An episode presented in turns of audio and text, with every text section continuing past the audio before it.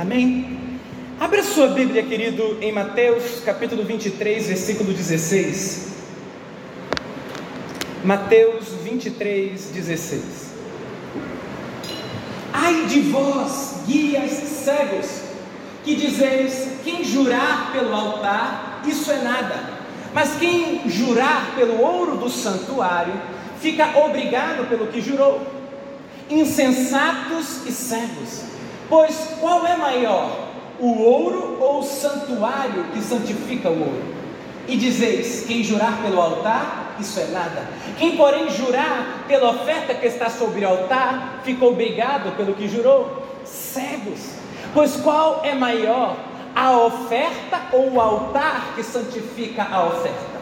Portanto, quem jura pelo altar, jura por ele e por tudo que sobre ele está. Quem jurar pelo santuário, jura por ele e por aquele que nele habita. E quem jurar pelo céu, jura pelo trono de Deus e por aquele que está no trono, que no trono está sentado. Nesses quatro dias que estão começando hoje, queria que diminuísse meu eco aqui, por favor. Nesses quatro dias que começam hoje, eu queria convidar você a uma jornada de restauração. Eu e você, não vivemos a plenitude do que Deus tem, porque nós ainda estamos como vasos quebrados. E vasos quebrados não conseguem absorver, não conseguem reter a liberação do Senhor nas nossas vidas. Essas, como eu disse, serão ministrações em sequência, com uma finalidade específica: preparar você para absorver, para reter tudo aquilo que Deus tem para a sua vida neste ano de 2024. Deus tem algo para você nesses dias. Deus quer falar com você. Deus quer tocar você. Deus quer mexer com você. Agora entenda: todo convite de Deus a uma mudança nunca é fácil. Todo convite de Deus para vivermos algo diferente nele nunca é fácil. Requer sacrifício, requer entrega, requer decisões imutáveis. Por isso, o convite de Deus para a mudança, ele sempre vai gerar um desconforto. Essa foi a reação de Maria. Quando o anjo chega para Maria e diz: Bem-aventurada és Maria. A Bíblia diz que Maria perturbou-se no seu espírito. Por que, que Maria perturbou-se no seu espírito? Porque ela sabia que algo de Deus vinha, mas ela sabia que toda ação de Deus nas nossas vidas e com todo o convite à mudança também gera muitas vezes um desconforto. Nesses quatro dias que se iniciam hoje, de busca por Deus, eu quero desafiar você a permanecer fiel no seu compromisso. Hoje, o Senhor vai trazer você, para você, uma preparação daquilo que Ele tem. E esse texto, querido, que nós lemos, ele tem ministrado muito ao meu coração. Se você prestar atenção, por várias vezes, Jesus chama os fariseus de cegos. Por várias vezes o texto, Jesus olha para eles e diz: cegos, cegos. Eu não sei se vocês sabem, mas o movimento de fariseus foi um movimento de avivamento e de restauração que aconteceu na história do povo de Israel. Quando o povo de Israel ficou cativo na Babilônia, a, a história vai dizer e mostrar que eles começaram a assumir os costumes dos outros povos. Eles começaram a se dar em casamento e misturar raças, o que não era permitido. Eles começaram então perder a essência da lei de Deus. Naquele momento, então, se levantam os fariseus. Os fariseus eram aqueles que começaram a bradar: povo de Israel, nós precisamos voltar às Escrituras. Povo de Israel, nós precisamos voltar ao projeto original. Povo de Israel, nós precisamos voltar. Na Babilônia, então, surge algo que até então não existia: as sinagogas. E as sinagogas tinham um objetivo claro: o estudo da lei, para que uma vez que estudassem a lei de Deus, eles pudessem se preparar para viver tudo aquilo que Deus tinha para eles. Muito parecido, querido, guardado as devidas proporções com o que acontece com Neemias, quando eles acham o livro da lei, e o povo, ele começa a ler, e o povo se prostra em terra, dizendo e reconhecendo que eles precisavam voltar aos caminhos do Senhor. Mas como que aquele povo que viveu um grande avivamento, como que aquele povo que foi usado por Deus para resgatar a essência do projeto de Deus para o povo, alguns anos depois, Jesus Cristo olha para eles e diz: Vocês hoje são cegos. Há um grande risco, querido, quando eu e você experimentamos muito da ação de Deus nas nossas vidas. Há um grande risco quando eu e você, sem perceber, vamos nos acostumando com aquilo que Deus está fazendo na nossa jornada. Nós vamos nos acostumando aos milagres, nós vamos nos acostumando à presença, nós vamos nos acostumando à, à atmosfera espiritual. E o grande perigo de se acostumar com aquilo que Deus está fazendo é que nós muitas vezes vamos ficando cegos espiritualmente. Perceba, um movimento de avivamento terminou com um movimento religioso. Aquilo que mais pode matar uma semente de avivamento na sua vida e na vida de uma igreja é quando a religiosidade entra e toma forma. E a religiosidade, ela se expressa num disfarce, excesso de zelo por aquilo que Deus tem. Quando a lei se torna mais importante que o amor, quando guardar o sábado se torna mais importante do que o servir, quando seguir uma liturgia de culto se torna mais importante do que o Deus do culto, há um risco. O risco é eu e você perdemos a visão espiritual. Nesses dias, Deus está alertando a nossa igreja, Deus está alertando você que é membro dessa casa. Cuidado para não se acostumar com aquilo que Deus quer fazer na sua vida. Cuidado para não se acostumar com a manifestação da presença de Deus. Cuidado para não se acostumar, porque você corre o risco de ficar cego. Eu não sei você, mas quando descobri que existia um negócio na vida cristã chamado batismo com o Espírito Santo, eu falei, eu quero esse negócio para mim. Comecei a orar, a orar, acho que orei uns três a quatro meses, todos os dias, para Jesus me batizar com o Espírito Santo. Quatro vezes fui batizado, o fogo queimou minha alma. Mas a pergunta é: como que a gente segue queimando? Porque a maioria de nós, quando obtém aquilo que quer de Deus, acaba abandonando a motivação inicial, acaba abandonando aquilo que era o pulsar do seu coração. Talvez você se lembre do dia que você aceitou para Jesus. Não sei como foi a sua experiência. Eu me lembro, eu não lembro nada da pregação, mas eu lembro quem estava pregando. Pastor Estevão Fernandes, da primeira igreja batista de João Pessoa. Eu lembro que eu comecei a chorar, porque o Espírito queimou meu coração. Naquele dia eu entreguei a minha vida a Jesus Cristo, ainda adolescente. Agora, e a jornada depois? E o continuar com Cristo. Eu e você não podemos nos acostumar com aquilo que o Eterno quer fazer nas nossas vidas. Jesus olha para os fariseus e diz: cegos, vocês são cegos espirituais. Eles viraram legalistas, e o que levou eles a isso eles achavam que já sabiam tudo, eles achavam que já tinham provado tudo, talvez eles achavam que já conheciam suficientemente a Deus, e porque eles conheciam suficientemente a Deus, eles se tornaram juízes do agir de Deus. Juízes do agir de Deus. Ao ponto de quando eles virem encarnado o Messias profetizado, eles estavam cegos. Quanto mais eu e você provarmos da presença da palavra de Deus, o grande risco e o alerta essa noite, nesse primeiro dia é: nós nunca podemos achar que já sabemos tudo, porque a verdade bíblica é: conheçamos e prossigamos em conhecer o Senhor. Agora, o que a palavra de Deus diz é: eles eram cegos, mas eles eram cegos naturalmente eles eram cegos espiritualmente. Eles eram cegos de olhos curados. Que coisa esquisita! Eles não tinham nenhuma deficiência física, e apesar de enxergarem, eles não viam. E tem muitas pessoas na vida cristã assim, apesar de enxergar, não veio.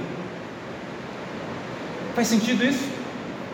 É o povo de Israel está no meio de um milagre e não consegue mais enxergar que Deus está lá. Quando eu e você muitas vezes não estamos vivendo aquilo que Deus projetou para as nossas vidas, é porque nós estamos cegos. E algumas situações causam cegueira espiritual em nós. Eu quero que você leia em casa depois Lucas 24, 13 a 32. É um dos textos, para mim, mais bonitos e tristes de toda a Bíblia. Que é os discípulos no caminho de Emaús. Conhece esse texto? A Bíblia diz que Jesus está lá, perdão, dois discípulos estão lá, indo para Emaús.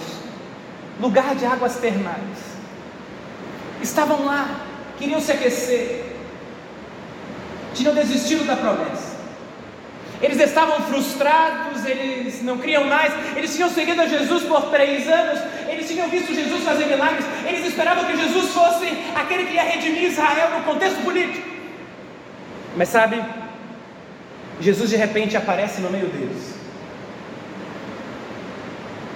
E eles não percebem que era Jesus. Sabe, algumas situações que podem causar cegueira espiritual em você primeiro, frustração em relação à ação de Deus. Eles estavam frustrados. O texto diz lá de Lucas que eles esperavam que ele fosse o Messias que ia redimir Israel naquele tempo. Eles estavam frustrados porque eles tinham predeterminado na sua cabeça como eles achavam que Deus deveria agir. Deixa eu falar uma coisa para você, meu irmão. Você não é Deus. Ah, pastor, eu sei. É mesmo? Mas quando ele não faz do jeito que você quer fazer, você fica emburrado, se joga no chão e esperneia. Porque no fundo você quer ser Deus é Naamã. Naamã quase perde o milagre da sua cura, porque ele queria determinar como o profeta oraria por ele. Frustração. Hoje é dia de você resolver essa sua frustração. Que palavra para não ser. Essa aí mesmo, com Deus. Porque Deus é soberano. Ele é Senhor de toda a terra. Se você ficar frustrado com a ação de Deus, pode ser que você fique cego espiritualmente. Segundo, eles ficaram cegos porque eles não criam mais na promessa. No diálogo, Jesus diz para eles o seguinte: Mas ele não disse que ele ressuscitaria no terceiro dia. Aqueles dois discípulos olham para ele, sem saber que era o mestre, e dizem: É, algumas mulheres até falaram que ele ressuscitou. Quando eu e você não conseguimos mais crer naquilo que Deus disse a nosso respeito, eu e você começamos a ficar cegos espiritualmente. Por isso, nessa noite, o Senhor vai injetar uma unção de fé na sua vida. Porque se Deus disse, já é. Terceiro, eles ignoraram os leves sinais de Deus. Isso é muito claro no texto. Quando depois eles vão jantar, Jesus desaparece, eles reconhecem que era Jesus, e eles dizem algo tremendo. Porventura, não queimava o nosso coração quando ele falava das Escrituras. Muitas vezes eu e você estamos ficando cegos espiritualmente, porque nós estamos ignorando aquelas pequenas gotas da manifestação da presença de Deus, aquilo que você às vezes acha que é da tua cabeça, aquilo que é um impulso do Espírito você retém. Irmãos, Deus nunca vai te entregar mais se você hoje não começar a seguir os pequenos impulsos do Espírito que Ele quer colocar no seu coração, na sua vida, na sua casa, na vida da sua família. Quando nós ignoramos os toques do Espírito Santo, quando nós ignoramos aquilo que Deus está falando, quando nós ignoramos, nós nos tornamos cegos. Quantas vezes Deus te tocou e disse: Não faz, não faz. Aí você faz a frase de todo crente que quer se enganar. Eu acho que é coisa da minha cabeça. No fundo você sabe que foi a voz do Altíssimo quando nós ignoramos os sinais de Deus, quando nós ignoramos as pequenas direções, os pequenos toques, nós começamos a ficar cegos. Sabe por quê? Porque como Deus vai nos revelar a plenitude do que Ele tem, se nós não conseguimos obedecer nem um pouquinho. Ei, Deus te trouxe aqui hoje no primeiro dia para abrir os teus olhos. Deus te trouxe aqui no primeiro dia, porque hoje Ele vai arrancar toda possível sequeira que estava sobre você. Mas existem então algumas áreas de cegueira. Primeiro, cegueira em relação à ação de Deus, pessoas que não conseguem perceber o que Deus está fazendo. Quantos aqui já aconselharam alguém? Levanta a mão. Não dá vontade de dar uma porrada às vezes? Por quê? Porque você está vendo os milagres e a pessoa está cega. E você diz, meu irmão, olha o que Deus fez. E a pessoa diz assim, é, mas não foi do jeito que eu queria.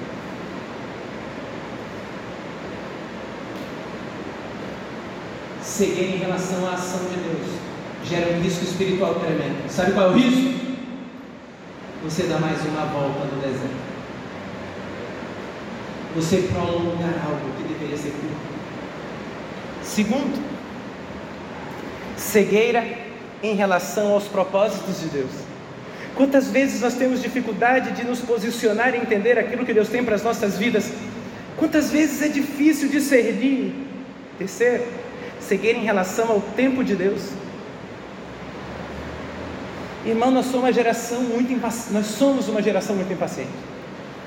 Nós oramos hoje, terça, quarta, quinta, sexta, sábado, domingo, Deus não respondeu, eu desisto. Ah, queridos, nós precisamos de pessoas constantes. E quarto e último lugar, e nesse aqui eu vou me ater. Vou até descer. A pior cegueira que pode existir espiritualmente falando, é a cegueira sobre nós mesmos. Quando nós não conseguimos enxergar as nossas dificuldades, as nossas dores, quando nós não conseguimos enxergar as debilidades que nós carregamos, por que, que isso é sério? Porque se você não enxerga as suas debilidades, você nunca vai assumir as responsabilidades que você precisa assumir para que haja uma mudança efetiva na sua vida. Uma das coisas que eu mais tenho encontrado nos últimos dias, dias assim tempos, tá irmãos? Não dias. São pessoas que não assumem a responsabilidade dos seus atos. Não, eu estou aqui vivendo isso porque fizeram isso comigo. Eu estou aqui porque me roubaram. Eu estou aqui porque tiraram algo de mim. Tudo bem, podem ter feito o que for, mas enquanto você não enxergar você mesmo e as suas debilidades, e você não começar a assumir a responsabilidade sobre as suas decisões, não espere uma mudança de vida. Será que tudo é culpa do outro mesmo? Será que tudo é culpa da igreja? É culpa do seu líder que não orou o suficiente?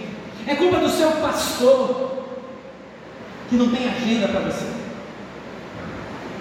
Ou será que a responsabilidade é sua? Porque na minha Bíblia está escrito que eu e você temos o mesmo acesso à presença de Deus. Palavra leve, né, irmãos?